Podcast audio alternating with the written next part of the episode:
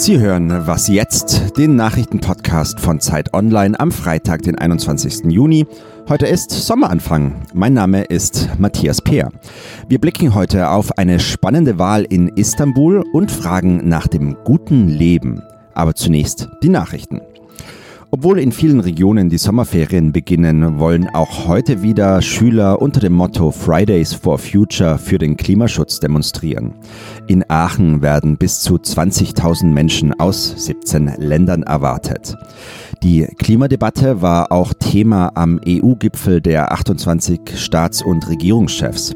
Viele Länder wollten das Ziel beschließen, bis 2050 CO2-Neutralität zu erreichen. Eine einstimmige Einigung darauf kam aber nicht zustande.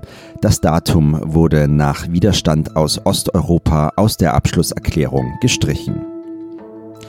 Der sanierte Rumpf der Gorch Fock kann heute zu Wasser gelassen werden, um die Schwimmfähigkeit zu testen. Noch gestern war das unsicher und zwar wegen eines Streits um unbezahlte Rechnungen. Die Bredow-Werft fordert vom Bund noch 5 Millionen Euro. Sie hatte sich deshalb zwischenzeitlich geweigert, das Segelschulschiff der Bundeswehr auszudocken. Gestern kam es zu einem Kompromiss. Ein Gericht soll nun endgültig klären, ob der Bund zahlen muss. Wegen immenser Kostensteigerungen gibt es an der Instandsetzung der Görchfock viel Kritik. Redaktionsschluss für diesen Podcast ist 5 Uhr.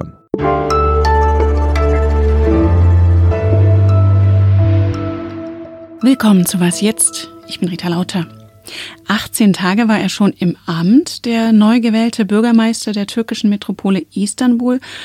Und doch dann annullierte die Wahlkommission die Wahl vom März, eine sehr umstrittene Entscheidung auf Antrag der islamisch-nationalistischen AKP von Staatschef Erdogan.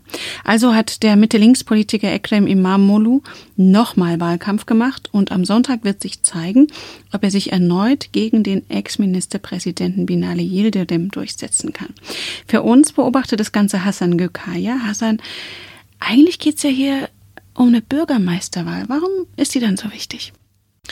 Naja, es ist ja nicht irgendeine Bürgermeisterwahl, sondern es geht um die Stadt Istanbul. Das ist also die Finanzmetropole des Landes. Istanbul hat ein Haushaltsbudget von mehr als drei Milliarden Euro. Es gibt also viel Geld einzunehmen, viel Geld zu verteilen und ja, womöglich damit auch viele potenzielle Wähler glücklich zu machen.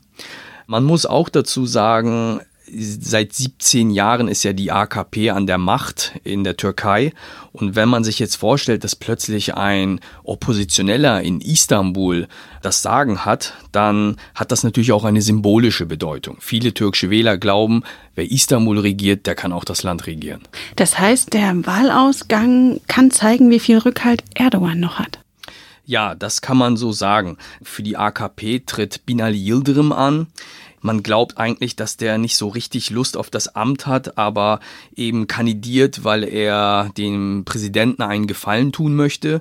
Und Erdogan will natürlich in Istanbul einen loyalen Unterstützer haben. Und das ist so ein bisschen typisch für die AKP, dass man da eher auf, na sagen wir mal, alte Männer setzt, die doch sehr loyal waren in den vergangenen Jahren gegenüber Erdogan. Also geht es weniger um die Popularität bei den Bürgern als um Loyalität. Hat sich denn die Strategie, die Wahl anzufechten, jetzt für Erdogan bewährt? Naja, also ganz plump gesagt kann man ja erstmal sagen, ja klar, weil dadurch hat die AKP eine zweite Chance. Sie könnte jetzt bei den Neuwahlen ja theoretisch auch gewinnen. Man muss nur sagen, es gibt jetzt zwei Probleme. Zum einen, Imam Olu hat jetzt deutlich mehr Zeit gehabt, sich in der Öffentlichkeit zu verkaufen und das kann er gut. Er wirkt deutlich spritziger als sein Herausforderer Yildirim. Die andere Sache ist, dass die Zeit auch gegen Erdogan und seine AKP spielt. Denn wir wissen ja, die Türkei befindet sich momentan in einer Wirtschaftskrise. Der Lira-Kurs ist viel zu hoch. Das heißt also, die Lebensmittelkosten in der Türkei sind massiv angestiegen in den letzten Monaten. Die Arbeitslosenquote ist hoch. Das heißt also, das Volk ist nicht gerade glücklich. Und natürlich wird eine Wirtschaftskrise nicht mit der Opposition in Verbindung gebracht, die jetzt Erdogan herausfordert, sondern eben ja mit dem Chef des Landes, also mit Erdogan und somit auch der AKP. Das bedeutet also, sollte Binali Yildirim diese Neuwahl jetzt verlieren, wäre das ein herber Gesichtsverlust für Erdogan. Du hast gerade schon gesagt, dass der Imamoglu einen überzeugenderen Wahlkampf zu machen scheint. Wofür steht er denn? Was verspricht er denn den Bürgern von Istanbul? Also erstmal muss man noch vorweg sagen, Imam Ole führt laut Umfragen momentan mit zwei oder drei Punkten. Das ist aber immer mit Vorsicht zu genießen. Klar ist aber, es wird auf jeden Fall ein knappes Rennen. Was Imam Olu so besonders macht, ist, er ist ein politischer Underdog. Also hier hat die Opposition überhaupt nicht auf einen bekannten Politiker gesetzt, der jetzt für das Rathaus in Istanbul kandidiert, sondern bis zu den Märzwahlen war er eigentlich total unbekannt und er verkauft sich selber schon als frommer Mensch. Also er betet, er fastet, aber er ist auch ganz klar ein Vertreter der Mitte-Links-Partei CHP, also der säkularen Partei und er setzt sich dafür ein oder zumindest verkauft er sich so, dass er gegen die Spaltung, gegen die Polarisierung in der Gesellschaft angehen möchte. Er möchte also, dass auch Kurden und Türken nicht mehr als zwei Gruppen gesehen werden. Er bezeichnet ja Kurden als seine Brüder und wir werden sehen, wie erfolgreich er damit am Ende sein wird. Eine Kleinigkeit noch, er attackiert im Wahlkampf nie direkt Erdogan. Das ist also wirklich eine Besonderheit auch. Also momentan hegt er keine Ambition, unbedingt Erdogan als Präsident herauszufordern. Die Sache ist nur, sollte er in Istanbul die Bürgermeisterwahl gewinnen, dann ist es eigentlich egal, ob er das möchte oder nicht. Er wird automatisch als Präsidentschaftsherausforderer gesehen. Dann werden wir mal sehen, ob der erste Schritt dazu am Sonntag gelingt und Imamoglu erneut ins Amt gewählt wird. Vielen Dank, Hasan Gökaya. Bitte.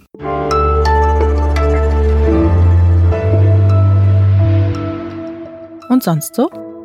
Kennen Sie das? Sie wollen entspannt Netflixen und sehen plötzlich Dinge, die Sie eigentlich gar nicht sehen wollten. Ob Brutalität, Sex oder auch Spinnen. Es gibt einiges in Filmen, das man nicht erwartet und das unangenehme Erinnerungen oder Gefühle wecken, also triggern kann. Dafür gibt es jetzt die Seite doesthedogdie.com.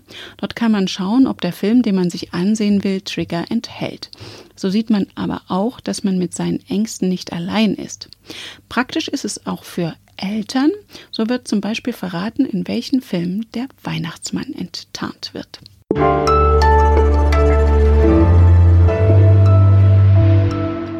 Was ist eigentlich das gute Leben?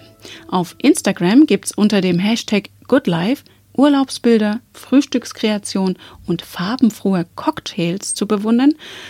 Und das mögen manche als zu oberflächlich und hedonistisch betrachten. Meine Kollegen im neuen Zeit Online-Ressort X haben sich das mal genauer angeschaut und einer von ihnen, Philipp Feigle, ist jetzt bei mir im Studio. Philipp, was sagt es denn über eine Gesellschaft aus, wenn Picknicks am Flussufer als das gute Leben bezeichnet werden? Also erstmal fanden wir es unglaublich interessant, dass 16 Millionen Menschen auf Instagram diesen Hashtag verwenden und man sieht dort tatsächlich, was unsere Autorin, die den Text dazu geschrieben hat, so die kleinen Lebensorgasmen nennen könnte. Wie du schon sagtest, man sieht schöne Momente mit Freunden, man sieht das Frühstück, das man toll findet. Und die Leute haben offensichtlich das große Bedürfnis, das zu zeigen. Und die zeigen damit natürlich aber auch irgendeine gewisse Vorstellung davon, was das gute Leben ist. Und da wir uns in diesem neuen Schwerpunkt, den wir uns gerade vorgelegt haben, mit der Frage beschäftigen, was ist das gute Leben, dachten wir, wir schauen uns das mal genauer an.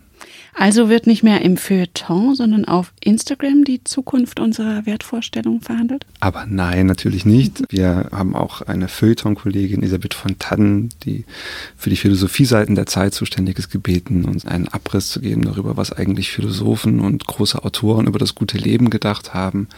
Aber wir dachten, in diesem Hashtag steckt möglicherweise mehr, als es an der Oberfläche scheinen mag. Und unsere Autorin hat auch, wie ich finde, ganz interessante Gedanken dazu zu Papier gebracht. Dein Team fand die Frage ja so interessant, dass ihr, wie du gerade schon gesagt hast, einen großen Themenschwerpunkt dazu entworfen habt. Was habt ihr denn noch so geplant? David Hugendick, einer unserer X-Redakteure, war in Portland in den USA und Portland ist momentan so etwas wie ein Wallfahrtsort für alle Progressive, also ein eine Vorzeigestadt der USA. Da ist alles sehr, sehr gut im Sinne des progressiven liberalen Lebens. Und David Hugendick hat sich gefragt, hält man es da eigentlich aus? Mhm. Die Antwort, also ich will es jetzt nicht vorwegnehmen, aber man kann vorsichtig verraten, ja. Wir haben einen Konsumhistoriker getroffen und mit ihm über die Frage geredet, ob man sich eigentlich das gute Leben kaufen kann. Und wir waren bei einem Glücksforscher, einem der Pioniere der Glücksforschung bei Bruno Frey in der Schweiz und haben ihn gefragt, was er vom Leben gelernt hat und was er als Glücksforscher sagen würde, was ist eigentlich das gute Leben? Das klingt alles sehr spannend und alles zum guten Leben ist in der neuen Reihe auf Zeit Online zu finden. Vielen Dank, Philipp Feigler. Danke. Das war was jetzt der Nachrichtenpodcast von Zeit Online. Wir freuen uns über Post an wasjetzt@zeit.de. Ich bin Rita Lauter und wünsche Ihnen ein schönes Wochenende.